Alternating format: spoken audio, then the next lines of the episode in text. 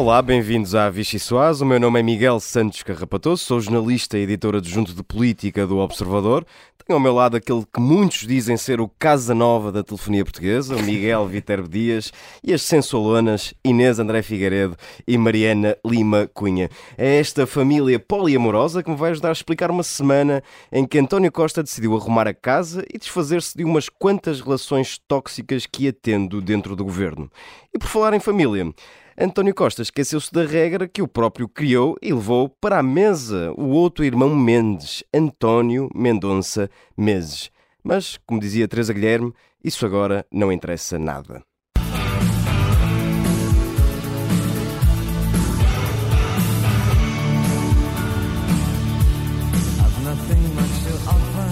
Está confirmada mais uma remodelação no governo.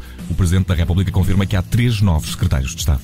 Não tenho mais nada a acrescentar. Eu recebi três propostas, são três propostas. O governo conta desde hoje com cinco novos secretários de Estado. Os três que saem são os três que divergiram do Ministro da Economia. Por isso parece uma espécie de despedimento ao relantinho não é, na nossa perspectiva, uma nomeação adequada, dado que a sua irmã é também ministra adjunta e dos assuntos parlamentares, também com um papel de coordenação política. A verdade é que são oito saídas em oito meses de caos e de erosão do governo, a que se atribui uma grande perda de autoridade política governativa do Dr. António Costa.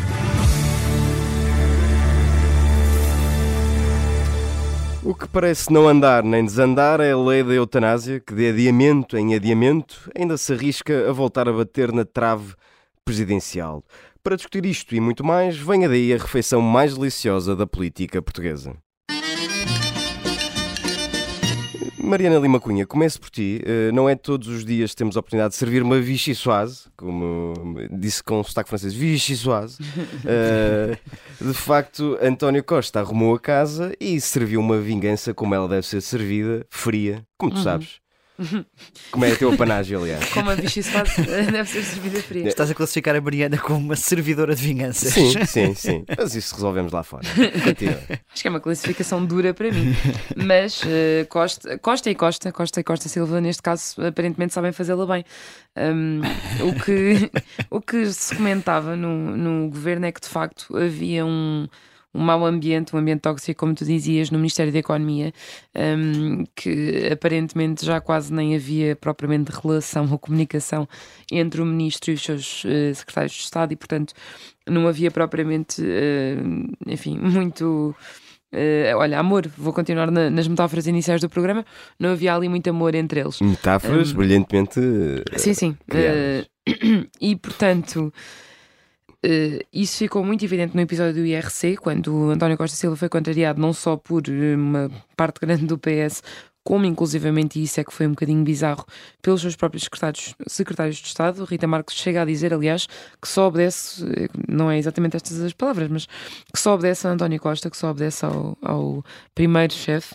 Um, e, e, depois temos um segundo momento bizarro um, além das audições parlamentares em que António Costa Silva apareceu sozinho, das reuniões do PS em que ficou sozinho à espera dos deputados, há um segundo momento bizarro em que há um deputado do, do PS, e na altura vice-presidente da bancada, uh, na altura e agora, aliás, Carlos Pereira, que lhe pergunta diretamente por essa polémica do IRC.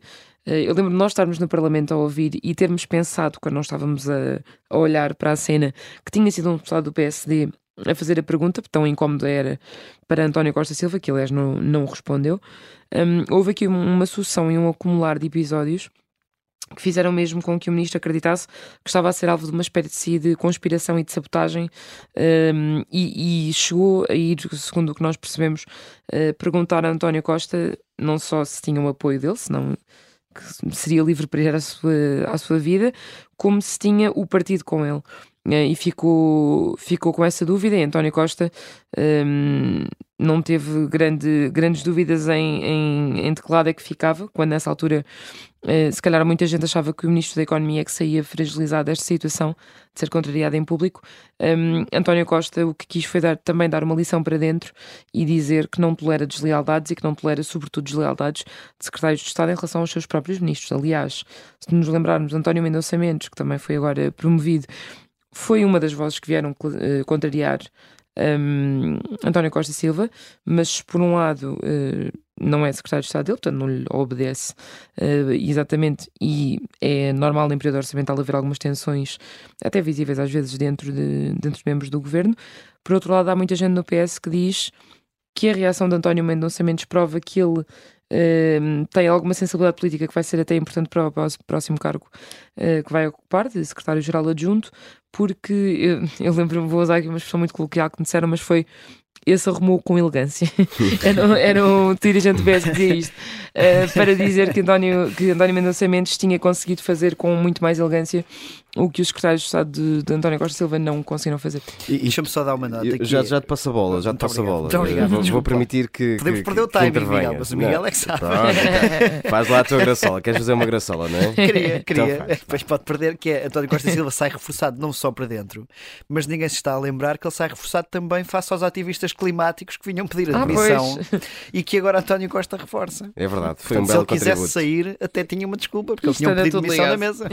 Se calhar, pronto, damos por encerrada a tua tá intervenção bom, neste programa. Olha, e... eu vinha aqui dizer esta, vinha abrir mais um canal de pensamento e agora para a minha vida. Muito bem, muito bem. Não, mas queria, queria uh, fazer-te, colocar-te aqui uma questão. Uh, no texto que a Mariana assinou com. A minha agora. Agora é, ah. agora é No texto que a Mariana assinou com a Rita Tavares havia uma expressão uh, sobre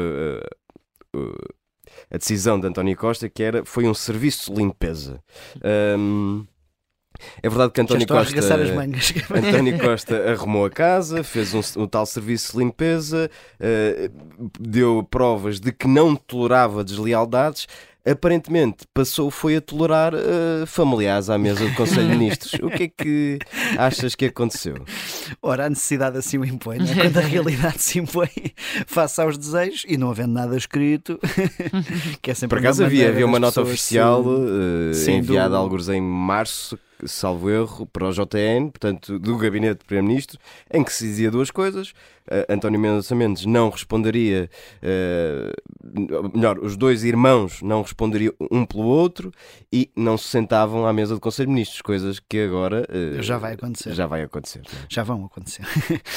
um, depois, efetivamente, volta a arriscar-se essa regra não é? De, de, dos familiares, que é o que sai desta, desta remodelação. Sempre sobre... que eu sou alguém dizer efetivamente, lembro-me de Rui Reininho. Eu também, eu também. Depois já não me consigo concentrar mais. Mas força, mas força. Eu já estava com dificuldade em ganhar uma linha de pensamento e agora com o Rui Reininho pelo meio. Estás como Bom, António Costa, errático em relação a esta, esta pasta. Portanto, voltam a existir familiares à mesa do Conselho de Ministros, um, ainda que uh, exista muito no caso de António Mendonça Mendes um, um, respeito que ele foi conquistando ao longo dos, dos últimos uh, meses e sobretudo por uma questão, sobretudo não, mas uma questão que é, ele acaba por ser governante há mais tempo do que Ana Catarina, que apesar de ter entrado diretamente para ministra e neste caso adjunta, um, já Mendonça Mendes era secretário de Estado do anterior executivo e portanto não há aqui uma não há, não há, é fácil uh, afastar essa questão da ligação familiar uh, como mérito para ou como critério para a subida de, de, um e de outro e sai assim defendido. Achas que, não, achas que os dois têm mérito? não têm mérito. é uma referência para quem nos ouve a, uma, a um famoso discurso de Pedro Nuno é Santos. É famoso, pelo menos entre nós. Que... Sim, sim, e citado variadíssimas vezes em qualquer sim. pessoa que não tem mérito nas coisas. Mas, um, ou seja, isso acaba por defender António Mendonça Mendes o facto de já ser membro do, do governo anteriormente. Ainda que Agora volta a ser atacado. Só que eu acho que a questão do, dos familiares até passa ao lado face ao número de. que era uma coisa que eu tinha aqui uh, para dizer, que é face àquele número dos oito secretários de Estado em oito meses, que é um slogan que parece vir a colar agora nesta última remodelação e que acaba por superar face ao regresso das ligações familiares. Ou seja, o que há para explorar aqui, ou o que está a ser explorado, pelo menos para a oposição, é a questão eh, de, uh, num governo relativamente novo, já existir um número tão grande de, de, remodelações, sendo que não há assim nenhuma escandalosa, né? ou seja, tirando Marta Temido que pediu para sair, um, ehm, todos os outros são sobretudo de, de secretários de Estado. Uh, ou seja, os ministros estão a conseguir manter-se à tona, apesar dos vários casos também que já foram envolvidos. Por exemplo, esta podia ter sido uma oportunidade também para uh, Ana Abrunhosa, se calhar, que é um considerado também um elo mais fraco deste governo, a poder ter sido remodelado, e a verdade é que não foi, foi apenas uma questão de secretarias de Estado e não de ministros. Inês André Figueiredo, um comentário muito breve, porque uh, a direita está a salivar com, uh, estou a citar, o caos em que mergulhou este governo, oito saídas em oito meses, como dizia o Miguel. Um, isto é uma oportunidade para PSD, Chega, Iniciativa Liberal, se afirmarem à custa, mais uma vez, do caos em que o António Costa mergulhou? Uh, todos realmente frisaram esse ponto das oito saídas nos oito meses. Uh, agarrando aqui um bocadinho no que o Miguel disse, talvez por não ter sido escandaloso, a oposição não tenha feito assim tanto barulho, porque na verdade uh, todos reagiram, mas falamos muito mais vamos falando muito mais de outras coisas da espuma dos dias do que propriamente disto. E quer dizer, estamos a falar uh, de mais uma mexida no governo, de um governo que, que tem oito meses. Um, o, o secretário-geral do, do, PSD, Hugo Soares, fazia as contas, falava de caos, de erosão, uh, foram usadas palavras muito, muito fortes, mas na verdade acaba por haver acaba por se cavalgar pouco. Uh, os partidos acabaram por cavalgar pouco. É uma espécie de novo normal. Parece que sim. Talvez seja aqui o resumo para, para isto. Eu brilhantemente pois, resumi a tua ideia, não é? Muito bem. Vamos servir a segunda sopa, sopa azeda, para falar da eutanásia. Azeda porque uh, já está parada, não é? Porque já ninguém percebe exatamente o porquê de tantos uh, adiamentos. Mariana Lima Cunha, és capaz de esclarecer os nossos ouvintes?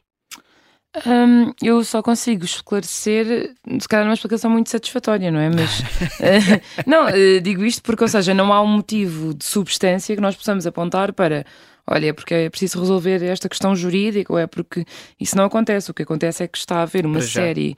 Para, para já, não para acontece, já sim. Quando, até podemos vir a chegar a essa fase e será a fase que interessará, na verdade, ao processo uh, para perceber se a eutanásia afinal é mesmo uh, despenalizada ou não. Agora, o que está a acontecer aqui de facto é que há uma série de. Uh, esta semana foi usada a palavra expediente, e eu acho que talvez seja o que se aplica melhor ao que aconteceu esta semana, mas, mas também eh, com, enfim, o expediente esta semana seria, seria, do Chega. Para quem não sabe, o que aconteceu foi basicamente que o PS decidiu suprimir uma linha que estava no, na, na proposta.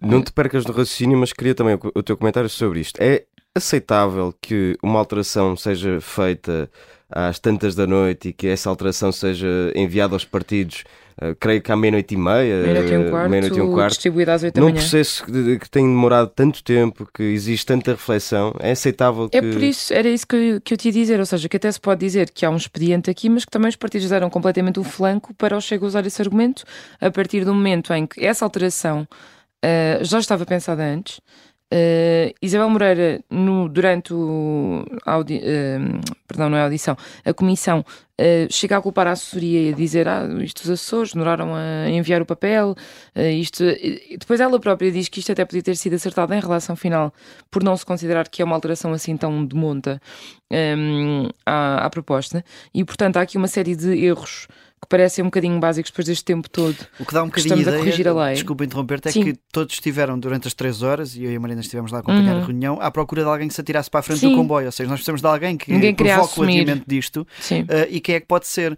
E eu até me lembro que o Fernando Negrão pergunta à Isabel Moreira se o voto do, de favorável ao adiamento é mesmo assim. Sim. Ele até diz, mas olha que isto é para adiar. Ele ela, sim, sim, é mesmo aberta. para votar a favor. Sim, ele sim, até ficou meio. E até a Isabel Moreira levanta a questão de, ah, mas já é uma da tarde, não vai dar tempo para discutir isto. também é boa. Porque esta comissão durou das 10 da manhã à 1 da tarde. À 1 da tarde eles puxam o assunto da eutanásia e o Fernando Grão diz: por mim, eu estou aqui até a comissão teve acabar. O assunto era o quinto ponto da agenda, mas aquilo foi-se uh, ao décimo, foi só o oitavo, foi só o primeiro, voltou só ao quarto e depois fugiu-se do quinto e à, à uma da tarde. Havia uma tese, eu sei que falei disto com a Mariana, não sei se havia escrita alguns, mas havia uma tese, ou há uma tese, de que os partidos estão a adiar esta, esta, o envio desta lei para uh, Marcelo Rebelo de Sousa, que já anunciou que, que a vai reenviar para o Tribunal Constitucional, por ser Natal, por saberem que nesta altura uh, é mais provável talvez um, um, um, um, chumbo do Tribunal Constitucional. Enfim, é uma tese um bocadinho rebuscada, mas, mas que corre nos bastidores. Achas que pode ser essa a tentação de, dos partidos que estão envolvidos na, nesta, nesta lei, neste diploma? Eh, eh, essa tese corre no, como se costuma dizer, corre no bafon. No bafon. corre no bafon. Uh, e eu ainda acrescentaria uma outra que é, que enfim, é mais de calendário, não é culpa dos partidos nem do Tribunal Constitucional, mas que é tanto como se fosse esta semana como se for na próxima. Uh, o ponto já está novamente agendado para a próxima quarta-feira em comissão e, portanto, a existir vai, vai sexta-feira a plenário, ou seja, isto vai ser votado uh, numa ponte, onde as pessoas estão mais desligadas da atualidade, muitas não foram trabalhar, vão estar de férias, e depois um assunto desta importância vai acabar por ser discutido e votado uh, num dia em que as pessoas estão mais desligadas da atualidade, das notícias, e isso pode também querer ser um ponto que os partidos querem, querem evitar. Agora, corre essa tese do período de Natal, enfim, que eu... já é um bocadinho. Do ponto de vista jurídico, Natal, não, é? sei para onde é de pegar, mas que nem sei como é que se justifica. No Natal as pessoas até devem estar mais sensíveis às, às coisas, não é? Até devem ser mais daquela. Pá, é Natal, vamos aprovar. Não. Não matemos os velhinhos Exato. no Natal, é, é, essa, é, essa, é esse espírito. Uh, Inês espírito legislador. Exato. Inês, para, para ficar absolutamente claro, não matemos os velhinhos é, um, é uma citação é uma de um citação de um cartaz que surgiu na altura, não é, não é naturalmente Passarás nada que, que, neste, que, nenhum membro deste painel uh, subscreva. subscreva. Inês André Figueiredo, uh, uma última sopa para ti, sopa no tacho para falar de iniciativa liberal porque uh, estão em campanha. Alegadamente, os dois há dois candidatos em campanha, alegadamente há uma uh, corrida à sucessão de João Coutinho Figueiredo e alegadamente a gente não vê grande coisa. temos alguma coisa para dizer sobre isto. O que, é que, o que é que se está a passar? A iniciativa liberal está viva, de boa saúde? que passou-se? Uh, não diria que está de boa saúde, mas uh, para já vamos, vamos tentar focar-nos aqui um bocadinho no que existe, que não é muito, uh, até porque as eleições são só para janeiro e parece que. Que as coisas estão aqui um Natal, bocadinho pouco. Agora está, mete-se o Natal em todas as frentes. Um, isto é melhor voltarmos em janeiro. Dizem que realmente as coisas mudaram muito e que em pouco mais de um mês um, a iniciativa liberal parece que se revolucionou. Eu lembrava um, uh, há pouco tempo que João Coutinho Figueiredo andava pelo, pelo país naquilo que chamaram as rotas liberais para, para aumenta, com o objetivo de aumentar a implantação nacional da iniciativa liberal, com os olhos postos no futuro, nas próximas eleições, para deixar aqui a parte urbana só da iniciativa liberal. Afinal, isto mudou tudo e andam dois candidatos na estrada a fazer quase as mesmas rotas. Um partido que é tão ideológico, ou que se diz tão ideológico, é, é, é normal haver tão pouca discussão sobre ideias, já Bem, agora, não? Uh, eu creio, e aí voltando aqui ao tema principal desta Vichy, mete-se o Natal, que estamos todos à espera do que é que. De haver, parece-me que os, as duas candidaturas estão à espera de um momento certo para lançar as coisas. Ou seja, nós neste momento não sabemos nada. Não sabemos quem são as equipas completas, não sabemos qual é a moção estratégica e, principalmente, não sabemos, e que é mais importante nesta campanha toda, quais são as diferenças entre eles. Porque eles vêm da mesma equipa de João Coutinho Figueiredo, da mesma comissão executiva, são os dois deputados, faziam parte de um núcleo forte e, neste momento, uh, o que se sabe das diferenças eh, entre eles são muito mais coisas internas da vida do partido, de regulamentos, de, de, coisas que não interessam tanto às pessoas. E a Iniciativa Liberal tem neste momento oito deputados no Parlamento. Se calhar falar para as pessoas era importante. Deixa-me só dizer que eu já vi que a rota da carne assada, que eu vi uma nota de agenda um, da candidatura do Rui Rocha que era num restaurante em Santarém. Portanto, a, a rota da carne assada tradicional dos partidos. Essa é uma parte já agora volta, que importa. Já que voltámos à campanha, é uma coisa engraçada porque estão a apostar muito menos nos comícios tradicionais tradicionais e muito mais naqueles almoços quase intimistas, jantares, é encontros. É mesa que se resolve os negócios. Exatamente. Eles são uma malta de negócios, desculpa. Partidos novos, velhos hábitos, eh, para usar também uma coisa que nos é muito querida nesta época, roupa velha. Uh, mas temos de interromper a nossa. Uh, temos de acabar a nossa primeira parte da Vichy Soase. Voltaremos dentro de minutos com Luís Campos Ferreira. Portanto, fique por aí. Olá, bem-vindos à segunda parte da Vichy Soase. Estamos connosco Luís Campos Ferreira, bem-vindo. Muito obrigado.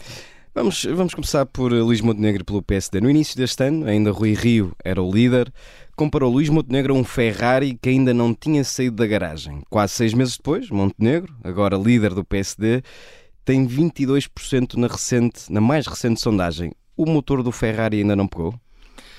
Bom, eu, essa comparação não foi assim tão, uh, como o Miguel diz, foi em resposta a uma pergunta. Uh, se o Luís Montenegro seria o Ferrari do PSD. E eu disse, é, é possível, dadas as circunstâncias.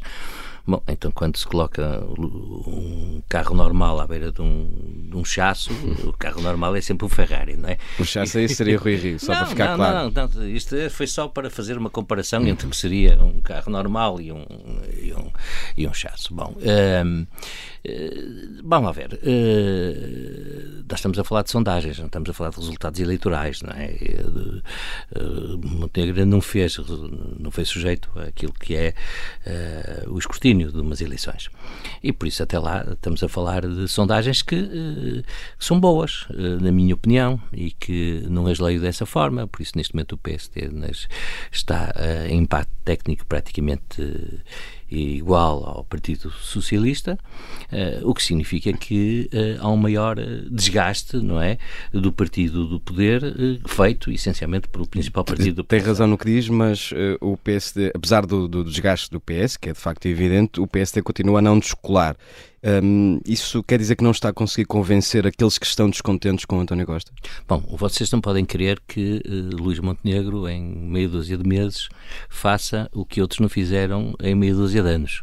Uh, isto não é exigível uh, a ninguém. Se faz lembrar aqueles uh, clubes de futebol que despedem o treinador e querem logo no jogo seguinte um resultadão. Isso não acontece. É preciso dar tempo. O PS teve agora uma maioria absoluta, gerou as suas expectativas. As expectativas estão um bocadinho frustradas, mas as eleições foram há muito pouco tempo. As pessoas não estão sequer aí com a cabeça em novas eleições, por isso votaram de forma a que houvesse um governo para pelo menos mais quatro anos. Penso que o mandato é esse, uh, quatro anos e alguns meses, e por isso as pessoas não estão com a cabeça em votar em eleições, estão a fazer avaliações. E essas avaliações que elas fazem neste momento já são muito mais para o Partido Socialista uh, e, consequentemente, uh, boas para o Partido Social Democrata. Agora, há outra realidade, não é? Há partidos à direita, o IEL e, o Chega, que na realidade, e o próprio CDS, que é um partido mais clássico, mais tradicional que já existia, que na realidade têm espaços que são muito comuns, têm chãos comuns com o Partido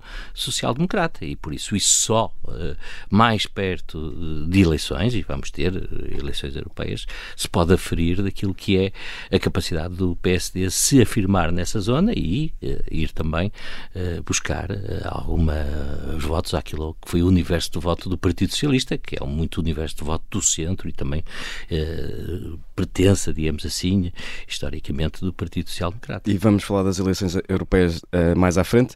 Deixa-me só fazer uma, uma, pergunta antes disso. Há muito que se diz que o, que o PS roubou o discurso das contas certas. Um, agora o PSD de Montenegro já cola cartazes em que critica a política da austeridade do governo e até um, que deu bastante que falar, em que promete que não vai cortar pensões no futuro. Uh, isto não roça algum uh, populismo?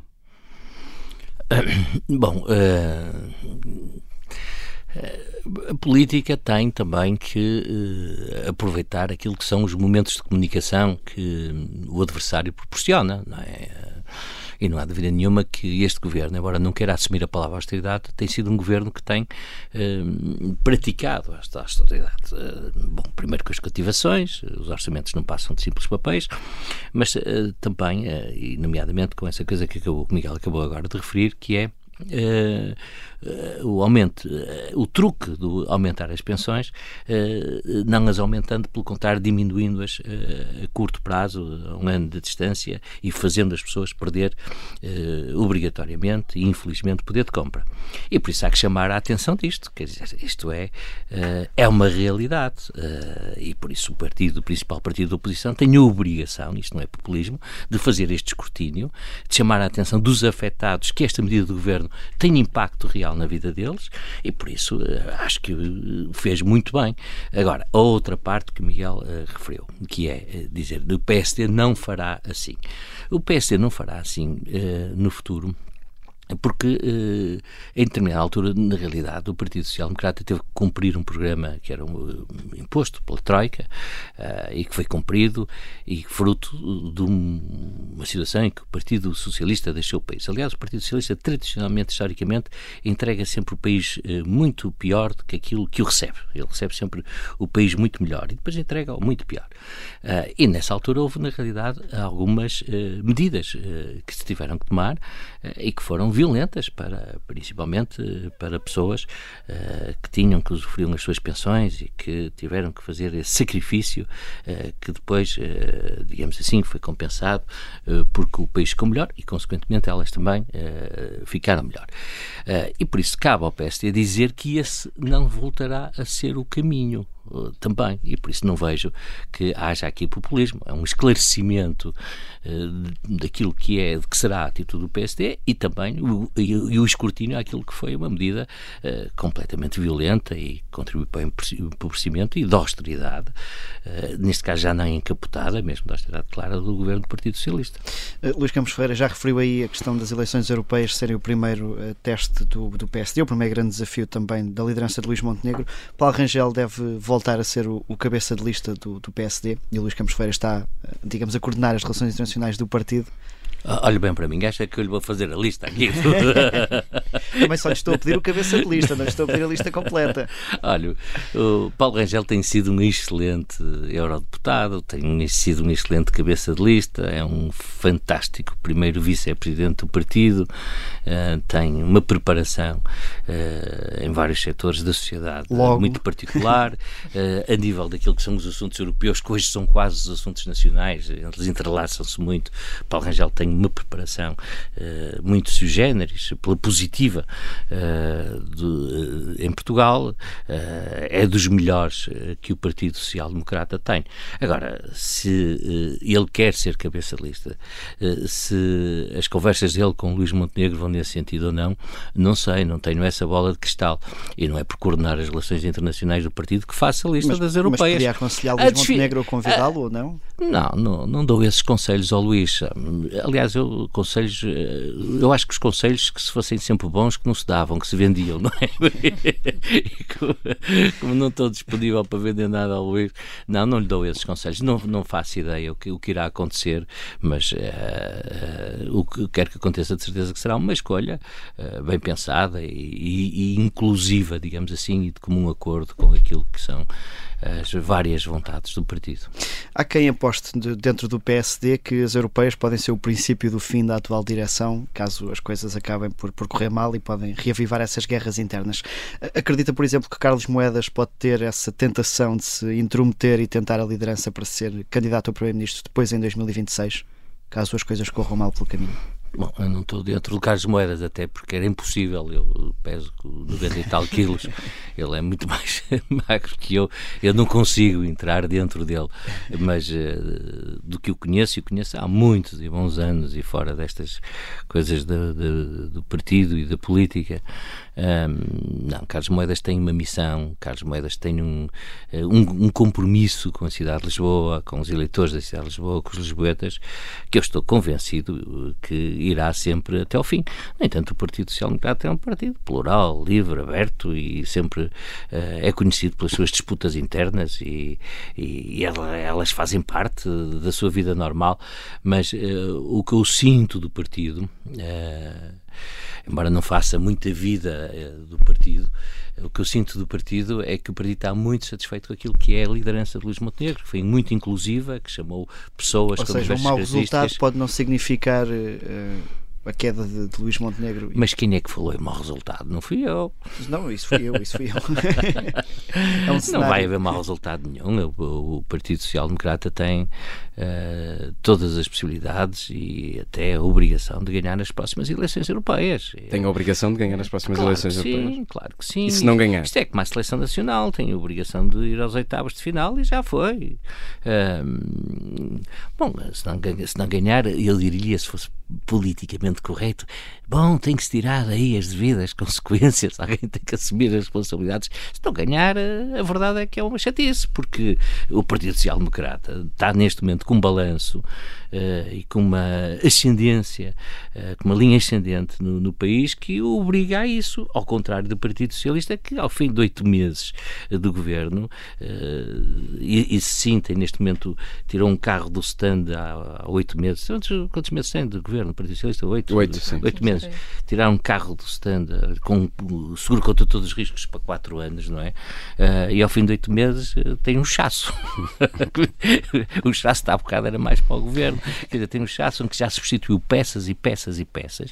Uh, tem, uh, já vai na sétima ou oitava peça substituída. Daqui a um bocado não tem mais peças em estoque. O Partido Socialista já meteu uh, no governo, desde há sete anos, esta parte, todos, quase todos os seus militantes, porque tem, só, só poucos independentes têm. Só, só, só militantes do Partido Socialista é vão para o governo. Uh, são, têm sido os maiores governos de sempre uh, de pós-democracia. Cada governante contrata entre 10 uh, ou 12 assessores, todos eles também militantes do Partido Socialista. Ou seja, quase todo o Partido Socialista já se passou pelo governo. Começa-se a esgotar as peças para este, para este chasso.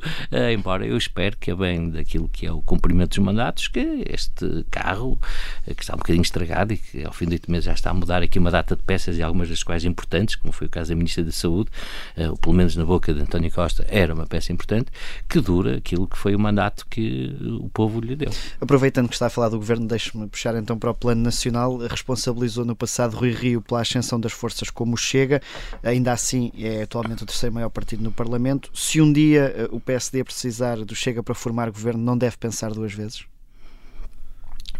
Bom, eu acho que deve pensar uh, menos que duas vezes, é? Pensar muito menos vezes do que isso. Não, acho que esse problema não se vai pôr. Primeiro, porque o Partido Social Democrata terá um resultado. estou convencido e digo isto com convicção. Não digo isto. Está muito otimista. Estou, Isso faz lembrar mais António Costa. Estou, estou, estou muito otimista porque normalmente depois de um ciclo uh, socialista que deixa o país, como dizia há bocado, que o entrega pior do que aquilo que o recebeu, uh, normalmente o país recorre sempre ao PSD e dá força ao PSD para o PSD governar o país e o, e o colocar outra vez num rumo, num rumo certo. Uh, eu estou convencido que, o partido, que esse problema não se vai pôr. Uh, Porque o PSD terá força suficiente terá para fazer sozinho. Terá força suficiente para fazer sozinho ou com outras forças que estejam que sejam mais indicadas e que, tenham, assim... e que tenham programas mais uh, de acordo com aquilo que é os princípios e os valores do Partido Social Democrata. Ainda assim, os portugueses podiam ter acabado o ciclo António Costa este ano e deram-lhe uma maioria absoluta. Uh, muito, de, muitas das análises o que concluíam é que poderia ter a ver precisamente com esse perigo do Chega e com não haver uma definição clara. Uh, o problema é se chegarmos aí e o PSD de facto não tiver essa força, se é uh, normalmente uh, o PSD o que responde é que o Chega vai ter de dizer o que é que quer, não é? Se vai, vai ter de escolher se quer ou não viabilizar um governo de direita. É razoável que o faça sem negociar orçamentos e sem negociar contrapartidas. Eu não, não vim para aqui para embirrar, muito menos como uma conterrânea de Viana. não, não, é meu, não é meu timbre e embirrar, mas eu hum. discordo completamente minha querida, o Partido Socialista tem uma maioria absoluta porque o país não queria que o Bloco de Esquerda e o Partido Comunista tivessem mais intervenção na governação. Achavam que um, que um Partido Socialista liberto dessas amarras uh, do, Acho que foi só um voto anti-geringonça. Foi um voto muito anti-geringonça e também, claro, fruto de uma não construção de uma alternativa clara por parte do Partido Social Democrata ao Partido Socialista. Não vale a pena estarmos a esconder isto, dizer que isto, isto foi assim. Uh, mas uh, não teve nada a ver com o Chega. Uh, bom, dá um jeitão enorme ao Partido Socialista. Aliás, agora toda a gente diz isso, já toda a gente percebeu, mas continua-se a cometer o mesmo erro, continuar a dar protagonismo, palco ao Chega, fazer sentir ao país que o Chega é, na realidade, a grande força de oposição. Mas agora já é a terceira ao força, partido, é? Portanto, ao partido já entra nestas pois, contas. Eh, claro, eh, entra nestas contas, mas eh, o Partido Social Democrata, que é, pela sua história, hum, por aquilo que é a sua atitude, hum, o seu comportamento, os seus princípios, os seus valores, as garantias que dá ao, aos portugueses, o partido alternativo de governação ao Partido Socialista, hum, não é o Chega nem Sim, outros partidos. Este cenário não é que o Chega seja o principal partido da oposição, é se o PSD precisar dessa ajuda para viabilizar o seu programa de governo, os seus orçamentos, uh, deve abdicar completamente Olha, de negociar com o Chega. Um dia que eu, que eu fosse o Cristiano Ronaldo, ou seja, líder do partido, uh, não, não seria uma coisa nem outra, uh, eu respondi-lhe diretamente essa pergunta, não só não me cabe a mim, tenho as minhas opiniões e acho que a opinião comum, que o Partido Social Democrata deve fazer o seu caminho sozinho, uh, deve passar a sua mensagem aos portugueses naquilo que são os seus princípios, os seus valores, acreditar que os portugueses lhe vão dar uma resposta positiva e, e construir aquilo que é o o seu percurso neste sentido e deixar o Chega para o Augusto Santos Silva se entreter como o, uh, o melhor instrumento que ele encontrou até agora para alimentar a sua candidatura presidencial. Então, passando só ao outro vizinho do lado, uh, uma eventual crise de sucessão na iniciativa liberal pode ser uma oportunidade para o PSD? A melhor oportunidade para o PSD é o PSD mostrar-se realmente outra vez como ele é com a força popular que tem, com o chão. Agora tem alguns concorrentes também ao lado, não é? Então, isso também mas, entra na análise do PSD. Mas o PSD sempre teve um grande concorrente chamado Partido Socialista. Sempre teve. O PST nunca teve sozinho no mercado, digamos assim, se quisermos utilizar uma linguagem uh, e mais CDS, marketing. naturalmente, e tinha o CDS, e o CDS com líderes fortes, uh, como Paulo Portas, por exemplo, e com outros líderes fortíssimos. Uh, o CDS teve sempre, tradicionalmente, líderes de grande craveira intelectual e de grande reconhecimento, por isso o PST, no, bom, agora tem, tem outros concorrentes, tem, e estão no Parlamento, estão, e têm por isso palco e protagonismo e voz e, tem, mas o PSD nunca esteve no mercado uh, sozinho, nunca esteve nesta, nesta, nesta zona do centro e da direita sozinho, sempre teve outros, outros começar pelo Partido Socialista. Não precisa de aproveitar uh, um momento na iniciativa liberal para ir uh, buscar Bom, a Iniciativa Liberal uh, é um partido que uh, tem feito o seu percurso. Uh, é um partido com uma carga, espero eu que assim continue, ideológica consistente.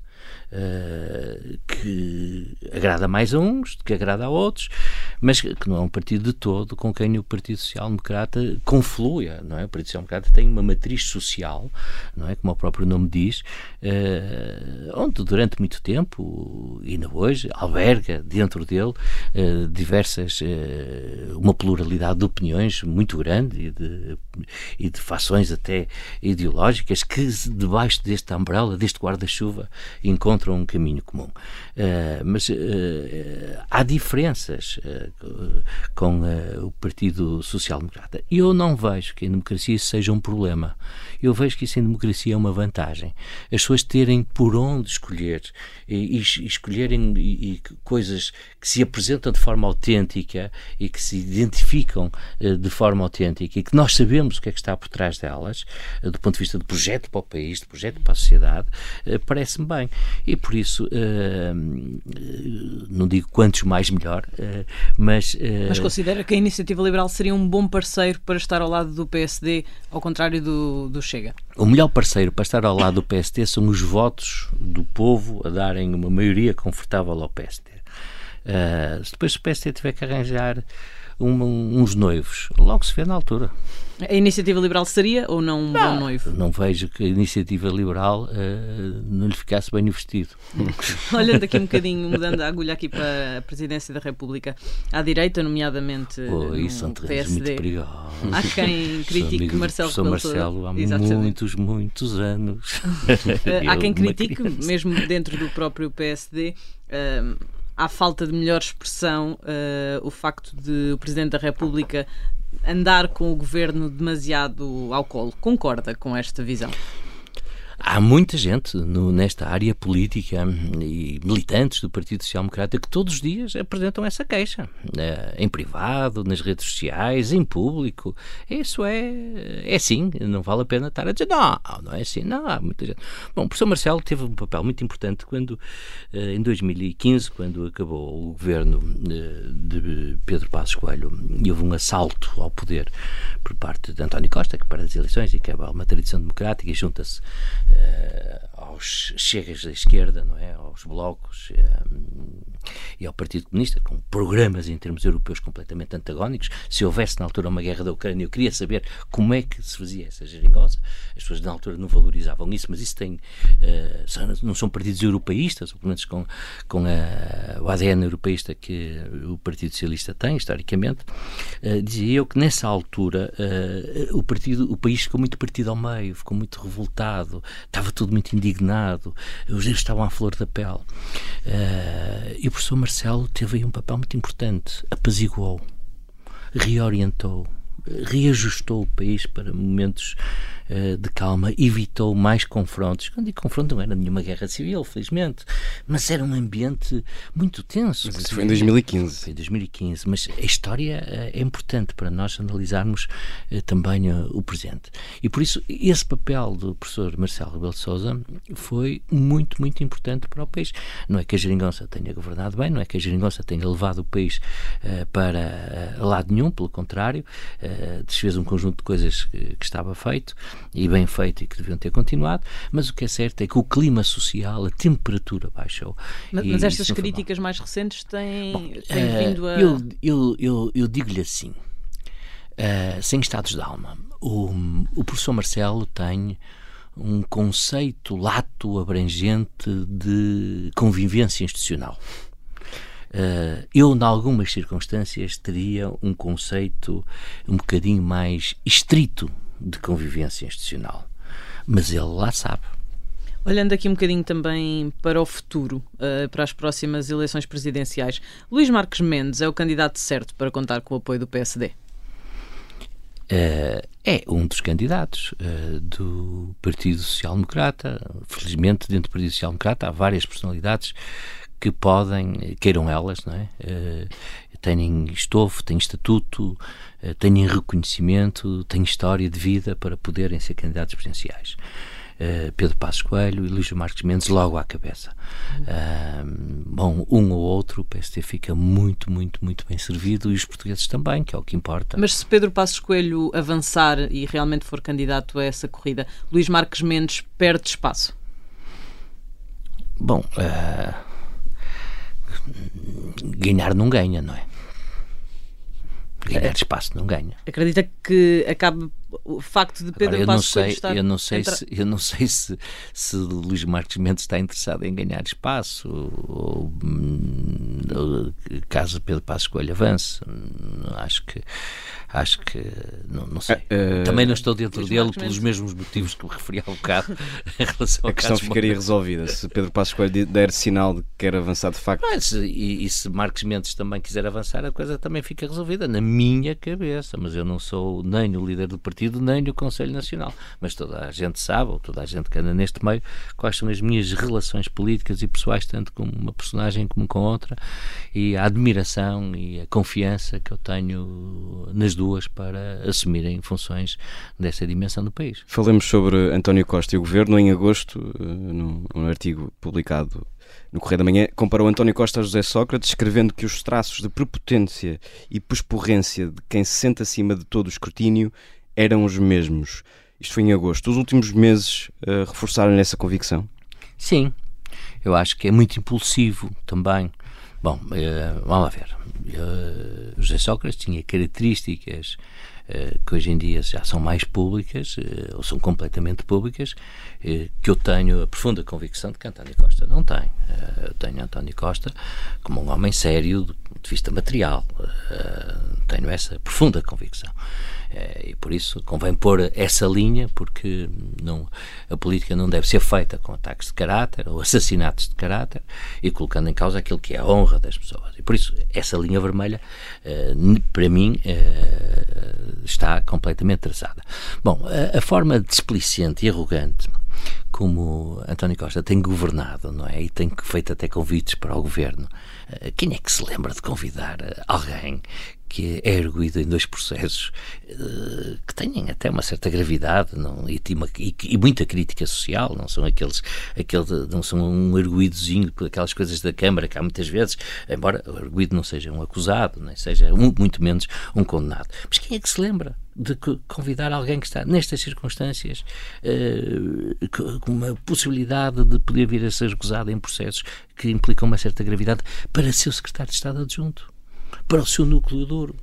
Só uh, alguém que já levantou os pés do chão, que está com um sentimento de impunidade em relação ao resto. A, a atitude também rápida, impulsiva, como uh, referiu, como se referiu ao ex-governador Carlos Costa relativamente a uma outra afirmação que o governador faz no seu livro, escrito pelo jornalista aqui da Casa Luz Rosa, demonstram que há ali uma, uma que estes anos de poder estão a dar uma soberba, uma arrogância que não é bom para a democracia.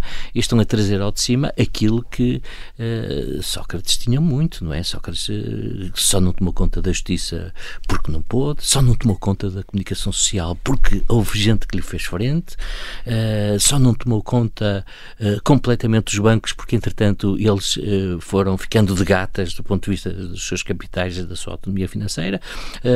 bom, ainda bem que a pandemia e que as medidas restritivas da pandemia, do ponto de vista das medidas restritivas da liberdade, não aconteceram com Sócrates. Ainda bem. Uh, as pessoas dizem, ai que exagero. Mas não é exagero. Não é exagero. Só quando elas acontecem é que nós uh, achamos que sentimos que elas podem, que elas são verdade. E as coisas não acontecem só aos outros. E, mas não há dúvida nenhuma que António Costa tem tido uns tiques de turismo uh, tem tido umas, uma, um, uns comportamentos de impunidade e de, de uh, quase de DDT, não é? De onde isto tudo, cada casa, que uh, são comparáveis só desse ponto de vista, uhum. só desse ponto de vista, a José Sócrates, porque, do ponto de vista daquilo que é a seriedade material das pessoas em causa, eu não te ponho em causa. E dizia há instantes que, que, que tem a sensação que António Costa já está Uh, estou a parafraseá-lo, já, está, já levantou os pés do chão. Isso uh, dá-me um moto para, para a segunda pergunta sobre António Costa. Acredita que o Primeiro-Ministro e líder socialista pode estar tentado a uh, sonhar com cargos europeus e assim dar uh, por encerrada esta legislatura, tentar sair a meio? Olha, eu acredito que sim. É uma tese do seu amigo Luís Marques Mendes, aliás. Uh, Pelo menos uma tese que vai alimentar. Bom, só isso levava-me já a não contrariar, que eu não gosto de contrariar os amigos, mas, mas independentemente disso, uh, vamos a ver. Sete anos uh, de Primeiro-Ministro é muito tempo, é muito desgaste, não foi fácil. Não é fácil. Primeiro ir para o governo com o Partido Comunista e com o Bloco de Esquerda uh, para sobreviver politicamente, com uma agenda pessoal, não é? Uh, eu vou para o governo, uh, faço isto porque senão eu desapareço politicamente. Depois lá conseguiram dar umas coisas às pessoas e fingir que estava tudo bem e que a austeridade com eles que não existia. Depois vem a pandemia, momentos muito difíceis para um governo. Nós temos que ser equilibrados, uh, devemos ser justos na análise. Foram momentos muito difíceis uh, e que puseram a nu uh, descoberto aquilo que eram as grandes fragilidades da governação, principalmente em áreas como o Serviço Nacional de Saúde, em que se viu que não, que não estava a ser objeto de reformas. Mas se calhar já lá vamos a esse, a esse tema, não em concreto do Serviço Nacional de Saúde, mas do Estado. Uh, e depois a inflação, que era uma coisa que nós já não estávamos habituados há cerca de 30 anos e que é, na realidade, um instrumento, um fator que, do ponto de vista negativo, tem um impacto real na vida das pessoas, contribuindo de forma muito eh, importante para aquilo que é o seu empobrecimento. E por isso António Costa vê-se com abraços com isto tudo, mais com as guerras de sucessão uh, precoces, não é? Uh, dentro do Partido Socialista, ele também os mete lá todos dentro do governo uh, e também depois vai dividindo e vai-lhes dando pelouros para ele, digamos, reinar, não é? Mas é por isso é natural que um primeiro-ministro que já passou por isto tudo, tem estes anos todos, queira governar sem povo. Governar sem povo deve ser o sonho de qualquer político que está no, no ativo. Uh, governar com o povo é um aborrecimento. Lá está, é? aquela ideia de suspender a democracia durante povo, um par de meses. faz manifestações, o povo faz, uh, o povo tem, eh, tem, faz exigências, o povo tem necessidades, o povo precisa de portas. E na Europa governa sem povo. Uh, os políticos que estão na Europa governam sem povo. isto é ótimo, não é? E eu, por isso, acredito que António Costa tenha essa ambição, ou tenha esse desejo. Tenho muitas dúvidas que tenha essa oportunidade. Não porque as instituições europeias uh, não tenham uma vaguinha para ele. Ou no lugar do Borrell, uh, ou no lugar do, do, do, do Presidente do Conselho. Uh, agora, tenho muitas dúvidas, é que o slot europeu calha com aquilo que é o, o, o calendário de, de António Costa. Uh, e, uh, e por isso tenho muitas dúvidas que ele vá concretizar esse seu desejo. Agora, o desejo está lá. É como em nós, quando chegamos a certa idade, a ideia está lá sempre. e falava da questão dos sucessores. Um eh, está a acontecer um duelo particular muito interessante de acompanhar deste lado. Eh, Luís Montenegro e Pedro Nuno Santos vão se marcando uh, mediaticamente e politicamente. Do ponto de vista de Luís Montenegro, se chegar a candidato a primeiro-ministro, Pedro Nuno Santos, por representar uma ala uh, tão à esquerda no PS, pode ser um, um adversário interessante e, e, e, conveniente para Luís Montenegro? Pois no é. sentido que provocaria uma reação oposta da agregação no bloco de direita? É curioso que nós estamos eh, já a partir de um princípio que, que eu também acho que é real, eh, que uh, estes dois protagonistas da vida política portuguesa, uh, António Costa e Luís Montenegro, que nunca se vão encontrar em eleições. Uh, Seria uma é novidade, pelo menos. Mas é, é, é curioso porque normalmente não é assim. Normalmente não é assim. E por isso uh, começa-se a olhar para as segundas linhas e ver, bom, quem é que Luís Montenegro vai encontrar, uh, com quem é que Luís Montenegro vai disputar uh, eleições. Pedro Passos Coelho disputou-as com José Sócrates, as primeiras, não é? E se formos para trás, vemos que foi quase sempre assim. Mas no caso, António Costa teria de ir já para a sua terceira eleição. Claro, por isso é, Quarta, aliás. É, é curioso como o Luís está a o Luís Montenegro está a fazer oposição a um primeiro-ministro que uh, não o vai uh, defrontar eleitoralmente e como um primeiro-ministro se defende do principal líder da oposição quando não o vai enfrentar uh, eleitoralmente. Mas eles na prática nunca vão ser adversários, não é? Quando chegar ao momento do duelo final, não é com os dois o assunto, não é? e pronto, e por isso põem-se essas hipóteses do Pedro Nuno Santos, não sei como é que funciona o Partido Socialista, sei tanto como vocês, ou até menos um bocadinho, mas eh, sim, parece-me que ele é aquele que tem mais, eh, mas é o que dizem, que tem mais partido, que tem mais uh, aparelho uh, para poder vir a ser líder do partido. Uh, essa percepção de ser o mais à esquerda é verdade, foi ele que construiu, aquelas, aquelas frases do não pagamos, até as pernas dos alemães vão tremer, algumas medidas que ele veio tomando na, na governação, esta uh, asneira da TAP, uh, que demonstra uma falta de respeito pelos dinheiros públicos e por aquilo que é o dinheiro do contribuinte, um, uh, dizem bem que ele, na realidade, é um adversário mais conotado com aquele Partido Socialista geringonça de com aquele E nesse aspecto poderia Centrão. ser útil a Montenegro? Há mais contraste. Há mais contraste há mais contraste. Uh, e o contraste não significa que fosse uma eleição a preto e branco, não é? A eleição até podia ser colorida, até tinha, até tinha tudo para ser uma eleição colorida. Uh, mas uh, sim, poderia ser bom por, nessa perspectiva de uma, de uma esquerda-direita, um direita-centro, esquerda mais, mais afunilada. Muito bem. Vamos avançar com o segundo segmento do nosso programa, um bloco carne ou peixe. Só pode escolher uma de duas opções. Deixa-me só dizer uma coisa Claro. Eu, é que eu vinha, eu, eu vinha, vinha no avião e vinha, eu tenho que dizer isto hoje, eu tenho que dizer isto. Não ser agora, digo lá à noite na televisão, mas eu vou dizer nos dois sítios. É muito rápido, Miguel. Uh, e a companhia limitada. Sim, portanto, estamos uh, cinco no estúdio. O, o nosso atraso o, uh, do, de Portugal em relação à Europa, em relação a muitos países, isto é muito importante de, para mim dizer isto, desabafar isto. Eh, deve-se muito à incompetência do Estado. O Estado tem sido muito incompetente. Quando uh, nós falamos de. Uh, hoje em dia toda a gente fala muito de finanças públicas e pouca gente fala de economia a sério. Mas já desde há uns anos esta parte. Não é um problema de agora. enquanto nós não conseguirmos revolucionar, no bom sentido que a palavra tem, no Estado, premiar o mérito, criar boas lideranças intermédias, pôr os diversos setores do Estado a falarem uns com os outros. A digitalização serve exatamente para isso. A ter uma atitude mais friendly, não só com os cidadãos, mais amiga, não só com os cidadãos, como também com as empresas. O país não vai crescer. O país não vai andar para a frente. O Estado é insensível. E a culpa não é dos funcionários públicos. É da forma, já antigamente alguém dizia do futebol ao sistema. Isto é o sistema também. É a forma como o, o, o, os governos, eh, principalmente os governos socialistas, que têm eh, sido os governos maioritariamente nos últimos anos em Portugal, têm eh, montado o Estado. O Estado, além de estar gordo e inchado, eu não tenho grande moral para dizer gordo, mas, mas, mas o Estado está, não funciona. Eh, não tem, tem falta de lideranças intermédias.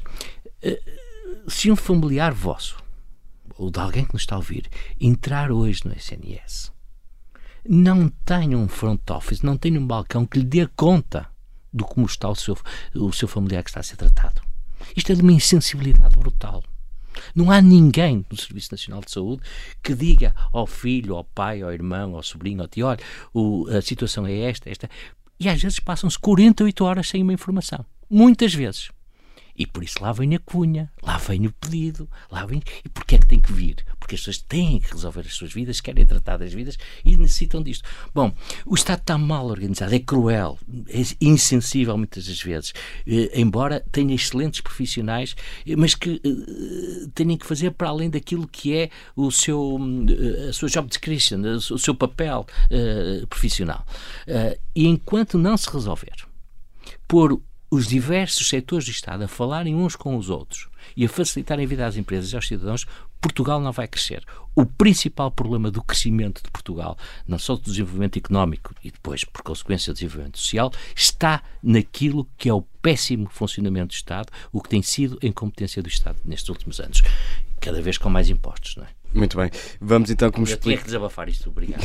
Obrigado pelo tempo. fica, fica feito o desabafo. Vamos então avançar com o nosso segundo segmento, o bloco carne ou peixe, onde só pode escolher uma de duas opções. Vai perceber onde é que queremos Não chegar. Não há primeiro nem segundo prato.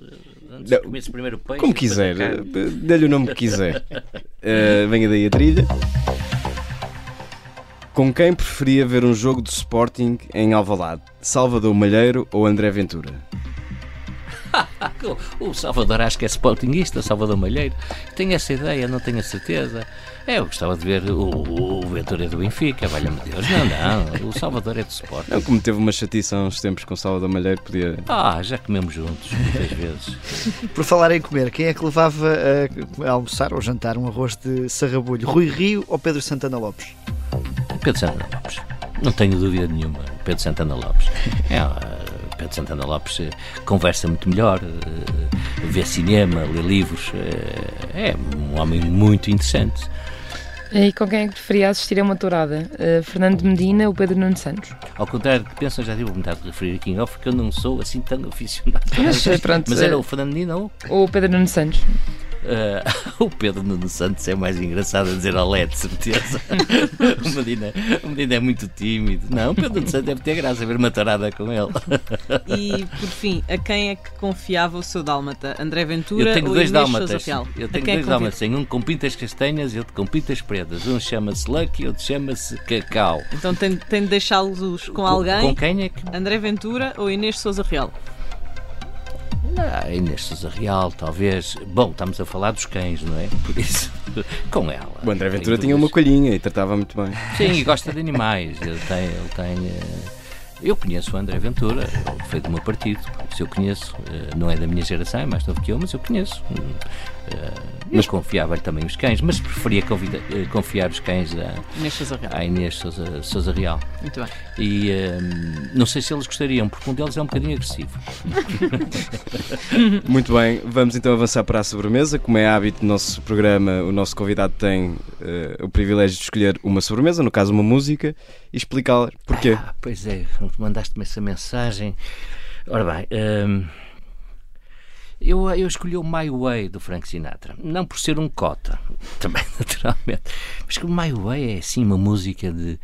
Uh, em que nós fazemos a vida pelo nosso caminho, a nosso jeito, como diziam os brasileiros, à nossa maneira, não é? Numa tradução mais literal. E eu fiz assim a minha vida um, tendo o humor quando muitas vezes era inoportuno, e eu até tinha essa consciência, não indo pelo pensamento coletivo da manada, mas fazendo o meu próprio julgamento das coisas.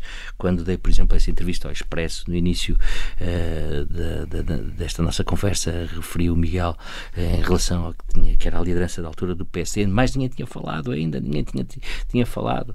Um, e por isso, o fazer as coisas à minha maneira, uh, e chegados aqui, chegados a esta fase da minha vida, dá-me um certo orgulho uh, ter chegado com algum sucesso, pelo menos do ponto de vista do que é a minha consciência, uh, do que são os meus amigos, uh, e do que é a minha relação com a minha família, com os, com os mais de perto, dá-me algum gozo My Way do Frank Sinatra. E, além do mais, é uma grande música até para namorar. É sim, senhor, é sim, senhor. É uma grande música, pelo menos, para namorar. É Deixa ao critério de cada um. Para tudo. Luís Campos Ferreira, muito obrigado por ter vindo à Vichy Soares. Os nossos ouvintes já sabem, voltamos todas as sextas-feiras e podem ouvir o nosso podcast nas plataformas habituais. My friend, I'll say it clear. I'll state my case, of which I'm certain. I've lived a life that's full. I traveled each and every highway and more, much more than this. I did it my way. Regrets, I've had a few, but then again, too few to mention. I did what I had to do, saw it through without exemption. I planned each charted course, each careful step along the byway, and more, much more than this, I did it my way. Yes, there were times I'm sure you knew when I bit off more than I could chew. But through it all, when there was doubt,